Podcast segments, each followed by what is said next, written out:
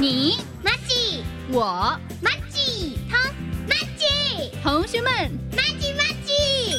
每周四、每周五晚上九点三十分，欢迎所有的马吉朋友加入马吉同学会，让妮姐姐陪伴你一起成长，一同学会。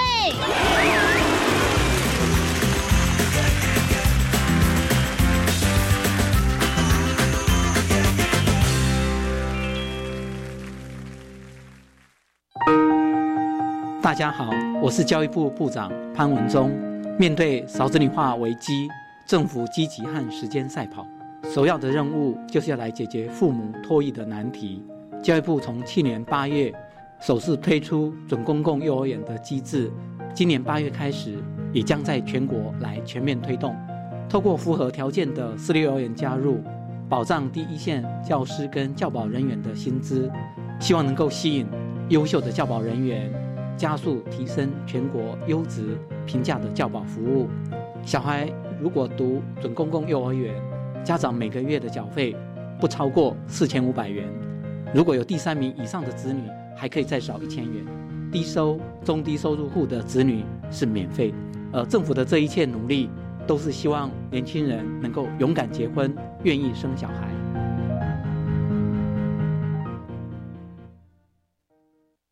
大家好。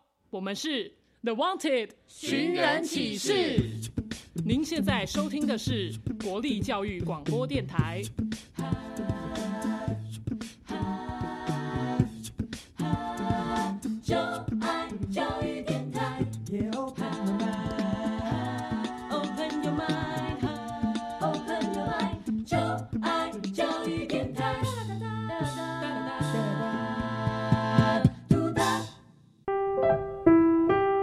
本时段为重播节目，欢迎收听。为什么海水是咸的？好奇。原来彩虹不只有七种颜色。观察。我对于气候变迁的议题很感兴趣，想要多多了解。探索。我想发明一种可以让我自动上课的机器人。创意。小发现，小发现，小发现，小发现，小发现，小发现，大科学。小猪姐姐制作主持。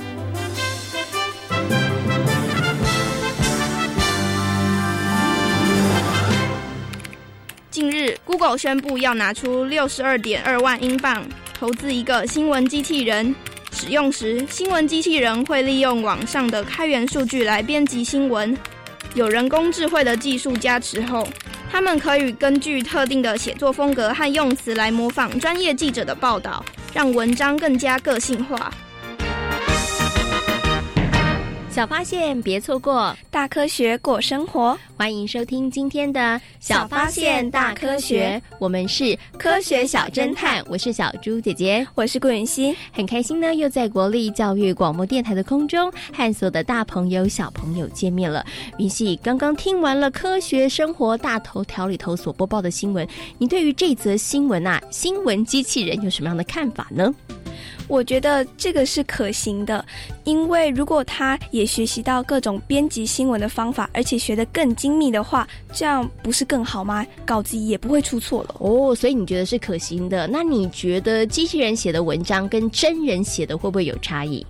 我觉得机器人写的应该写得更好吧，因为真人写的有可能会有差错。哦，有时候还会写错字，是不是？对，因为可能机器人它有经过训练，或者是呢，这个工程师把程式写得更好的话，它可能可以写得更加的精准，就是了。对，好，那刚刚呢谈到了这则新闻，小猪姐姐就想来请问一下云溪哦，那你对于机器人你会下一个什么样的定义啊？它像人一样吗？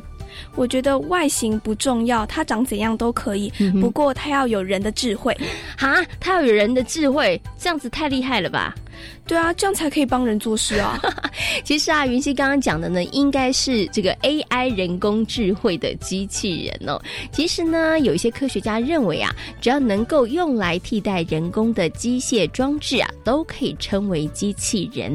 那它的外形呢，就像刚刚云溪说的，不一定是要人的外形哦，但是呢，也不一定要像这个云溪刚刚讲的，我要这么厉害，跟人一样有智慧哦。所以呢，小朋友你知道吗？那有些科学家就认为了，像你们家里头的洗衣机啊，还有吸尘器这些啊，都算是机器人哦，因为呢，他们都能够替代人来做一些事情。那云姬，你觉得啊，这个机器人的发明好不好？很好，哎，真的可以帮人解决很多麻烦，对不对？对啊，很方便。嗯，那你觉得机器人这个想法是什么时候开始有的呢？会不会是以前有个有钱人就很懒，不想自己做事情，就花钱请别人发明出来呢？好像有点道理哈。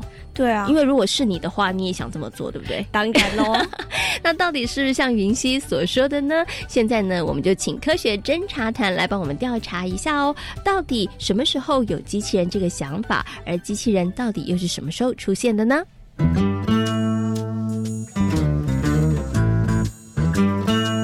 有问题我调查，追答案一级棒！科学侦查团。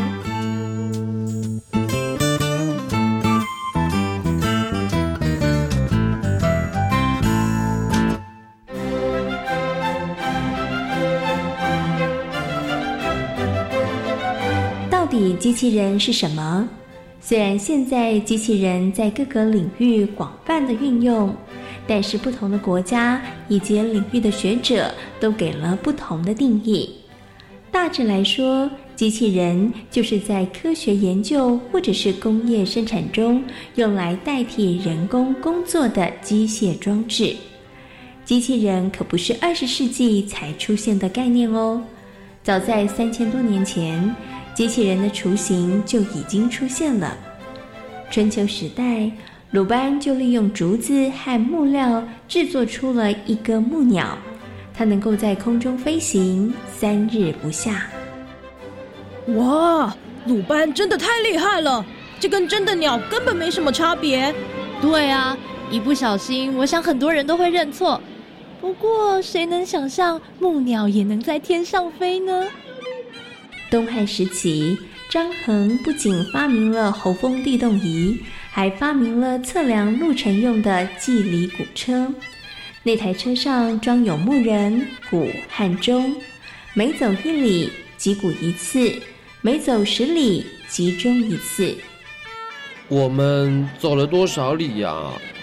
这个问题可是难不倒我，因为有了张衡的记里鼓车。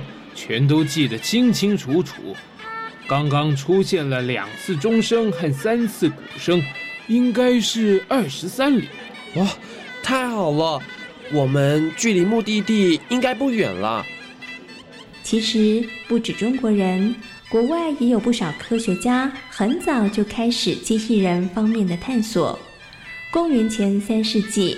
古希腊发明家戴达罗斯用青铜为克里特岛国王麦诺斯塑造了一个守卫宝岛的青铜卫士塔罗斯。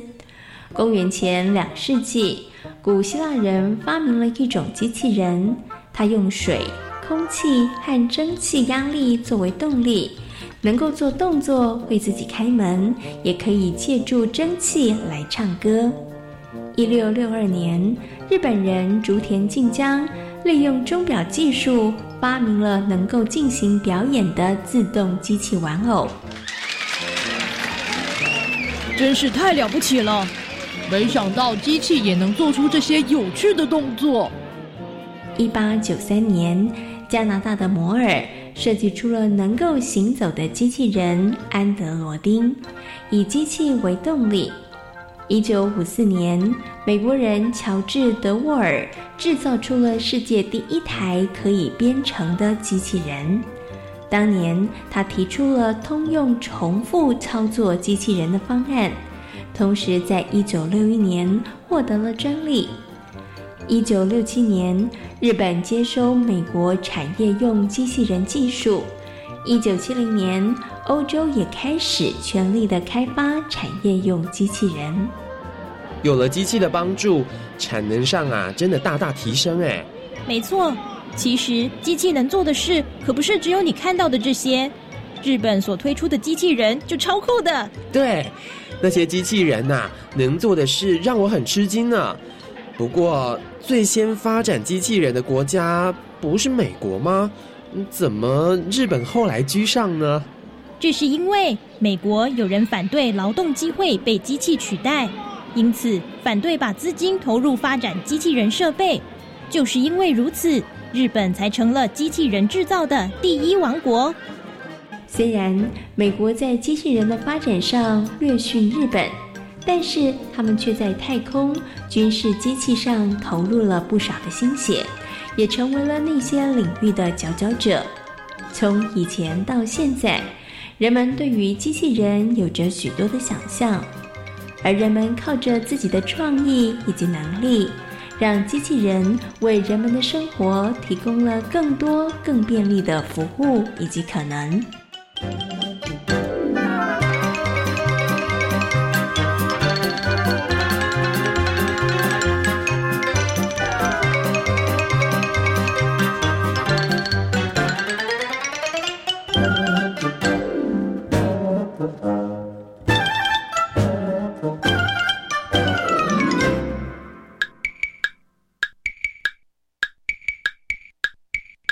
下棋打小动手术。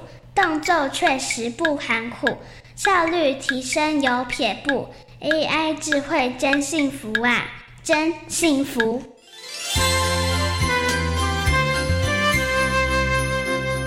哇，原来人类很早以前就想要机器人了耶！嗯，因为真的，人类会不断的动脑筋，想着呢，应该发明或者是设计什么样的东西，可以让自己的生活更便利哦。所以呢，早在好早之前呢，其实呢，人类就有设计机器来取代人工的一个想法哦。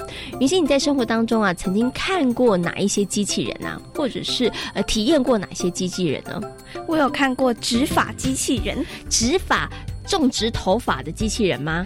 对，因为它可以比人类更精密，而且完全不会累哦。它一根一根头发都可以仔细的放进毛囊里面，超强的，这真的超厉害，对不对？哈。对。那小猪姐姐呢，曾经看过新闻里头有报道过机器人餐厅，就是呢这家餐厅里头的点餐服务员呢，送餐的人全部都是机器人，哇，这也是超级酷，对不对？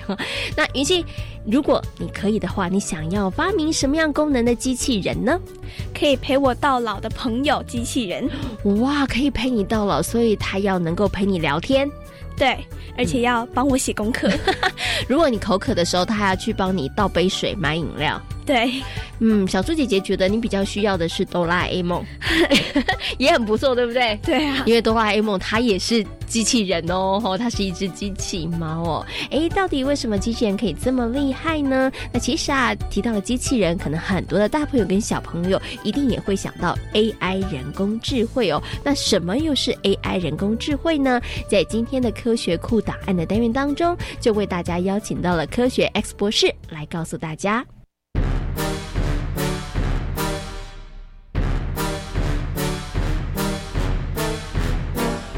科学库档案。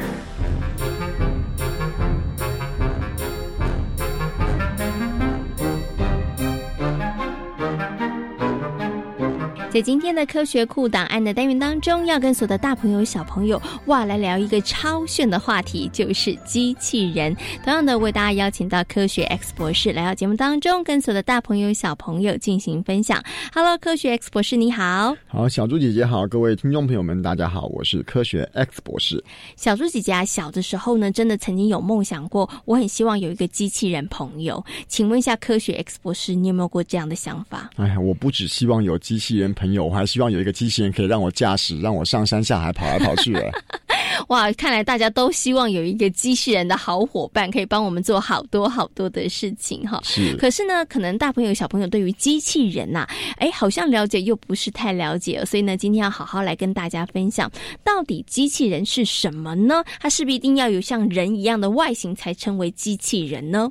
当然，我们今天在我们现今的社会、现在的业界里面，已经有很多很多已经真正的存在的机器人。比如说，我们今天呃很多机械的生产线，比如比如说像汽车啦、机车啦，在这个生产的过程中，已经有很多地方是由机器人来代替我们人工做一些比较危险，像是高温啦，或者是有呃高电压一些动作，就可以由机械来做，不只是帮我们人类做了很多危险的避免。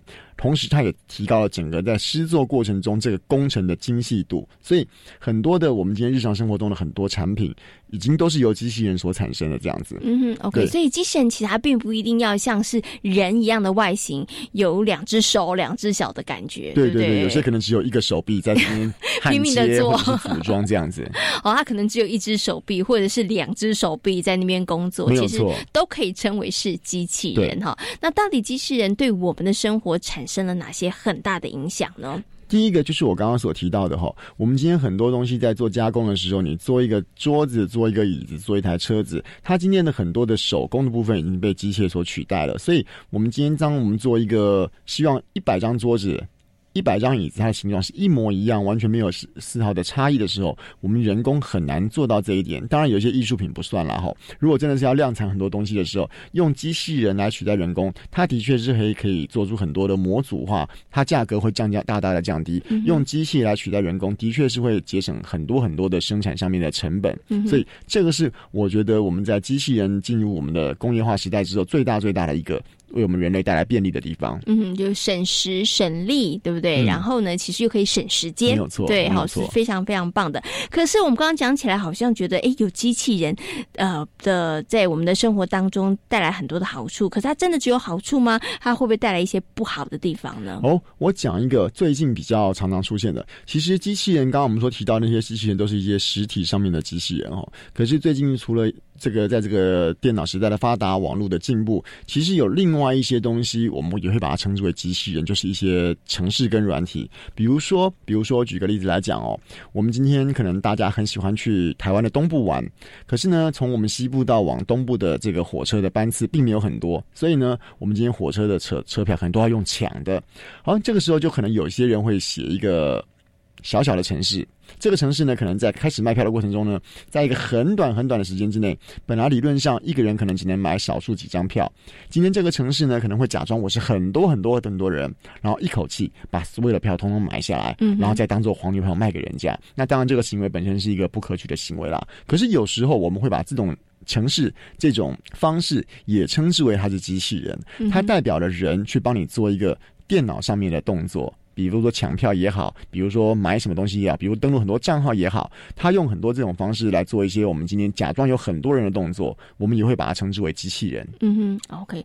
那当然，你做这样的动作可能就会造成一些困扰喽。像刚科学 X 博士提到的抢票，嗯，然后变成黄牛票在转售的时候，就变得真的有需要要票的人，他可能会买不到票，会造成这个困扰了。对。那有没有办法可以防堵呢？哦，有啊。所以呢，今天既然有人。发明了这种抢票机器人的这种城市的方法的话，自然也会有人发明一个说：“哎，那我可不可以用一个方式来防堵？因为毕竟机器人里面所能做的事情就是一些反复有规则性的动作，而它对我们身边的事情的反应跟我们的观察能力，毕竟还是跟人类有一段距离，所以就有那种防机器人的城市也出来了。比方讲说，它会在你图片里面叫你辨识出，请问一下这张图片里面哪些是植物？哦。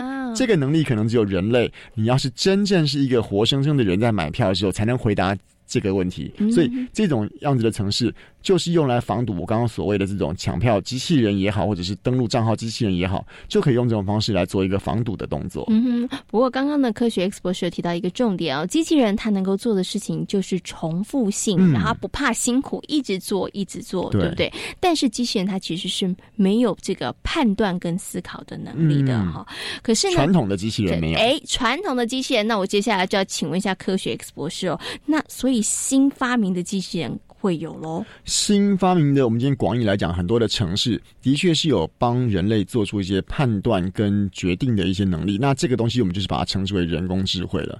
我比方讲说，有很多情况下我们要做的判断，就比如说好了，从我们家要到电台来录音，我们要走哪一条路？我们知道最近的一条路。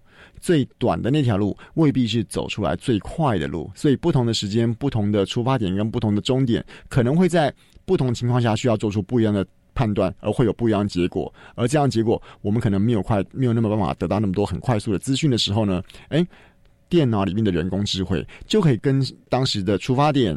终点，还有这过程中所有的路况，看看哪一条路走的最快，哪一条路走的最定，在一个很短的时间之内，帮你做出一个判断跟决定，这个就是人工智慧比人类强的地方了。哦，OK，所以我们以前呢，可能可以运用是机器人帮我们重复做一些可能很费力的工作，然后提高我们的工作效率。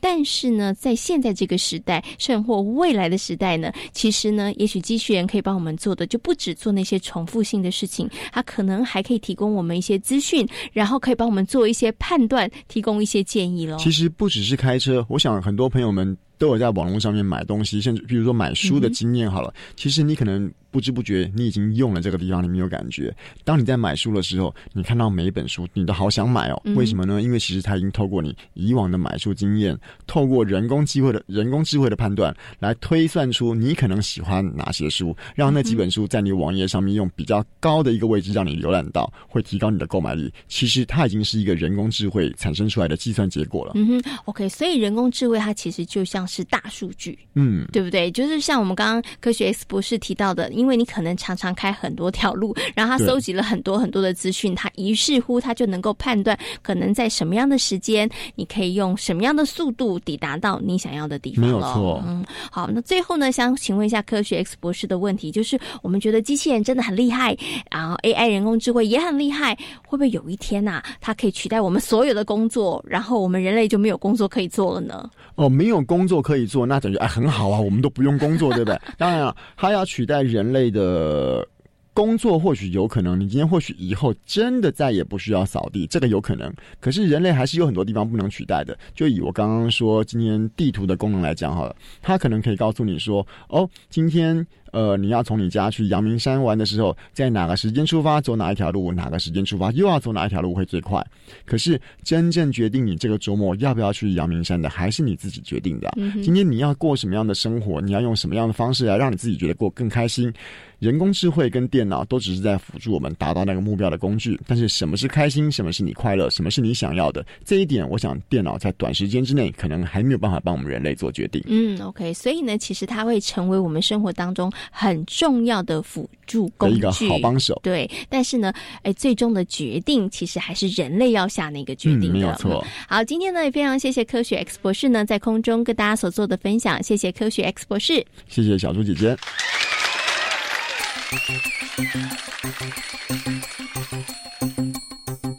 小猪姐姐，我有一个问题，哎，云溪，你有什么样的问题呢？为什么机器人要叫做机器人呢？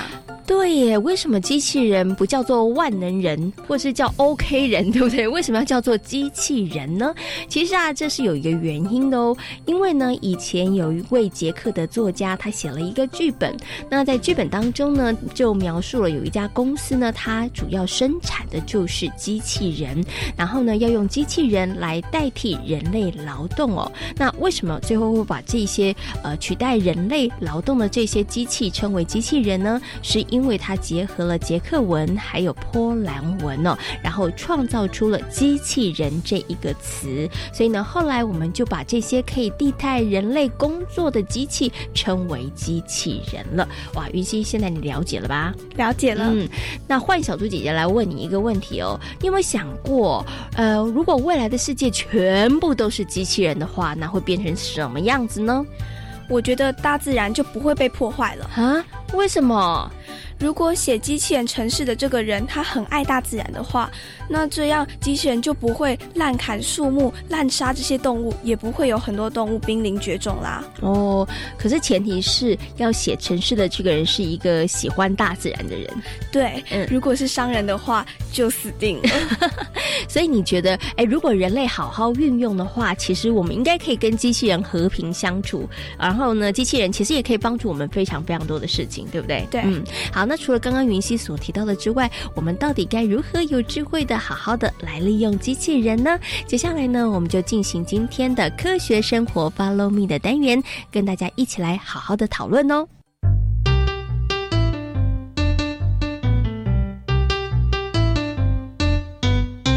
科学生活 Follow Me。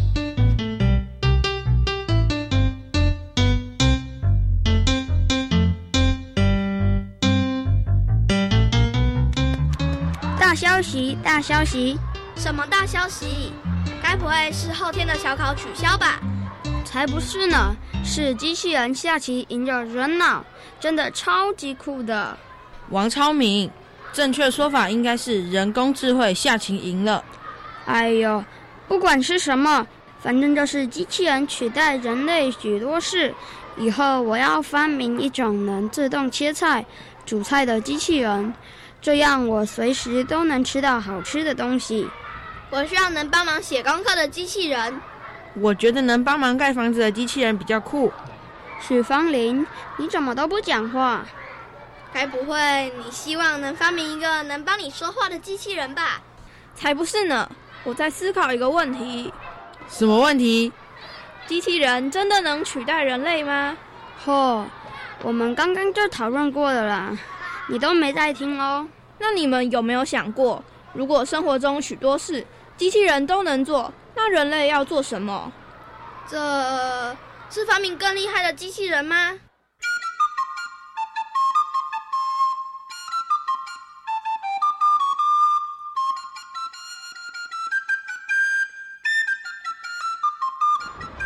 我就知道这不可行。许芳玲，这是电影而已。真实的生活应该不会发生，那可说不定。以前我们觉得机器人做不到的事，现在全都成真了。所以我觉得还是和这种高科技保持一点距离比较好。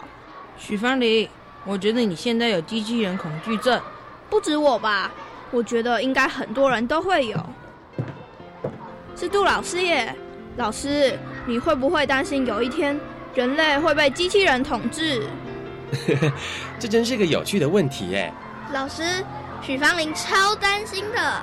我想这样的情况应该很不容易发生吧？机器人能代替人类做很多事，但却无法像人类一样有思考力以及情绪。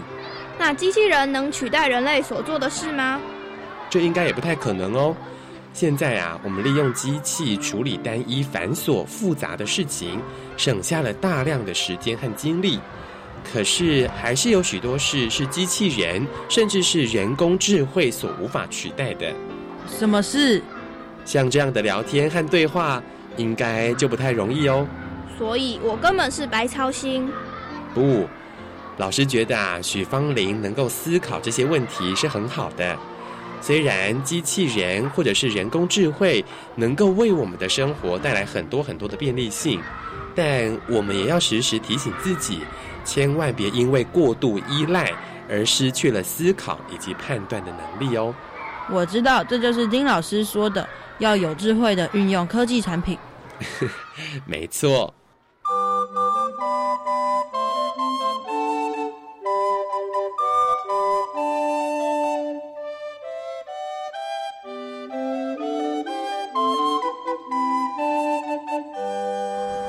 王昌明，你有没有觉得许芳林最近怪怪的？有一点点。昨天他还问我，觉得哪些事情很麻烦、不方便。我也被问到了。奇怪，他到底想干嘛？我想发明能解决大家麻烦事的机器人。我妈妈需要一个能帮忙定期交话的机器人。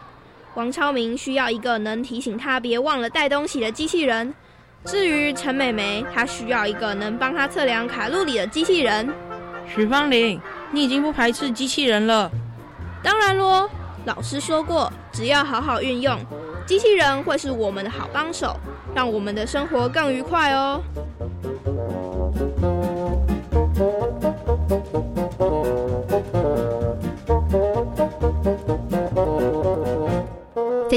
小发现大科学的节目当中，跟所有的大朋友小朋友讨论到的主题就是机器人。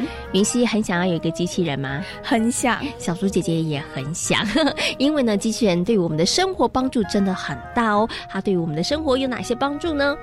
可以让我们的生活更便利，而且可以帮我们做一些很辛苦、很繁复的工作，嗯，或者是一些很危险的工作，对不对？对。嗯。不过呢，机器人这么棒，但是啊，我们也要学会怎么样好好来妥善运用机器人哦。那要如何妥善的运用呢？不能过度依赖，而且就算有机器人，人还是要懂得运动，还有动脑。嗯，这也是很重要的，对不对？如果所有的事情机器人都帮你做了，你都不做的话，你可能就会变得越来越胖，而且越来越笨哦。小发现，别错过大科学过生活。我是小猪姐姐，我是顾云熙。欢迎所有的大朋友跟小朋友可以上小猪姐姐游乐园的粉丝页，跟我们一起来认识科学哦。感谢大朋友小朋友今天的收听，我们下回空。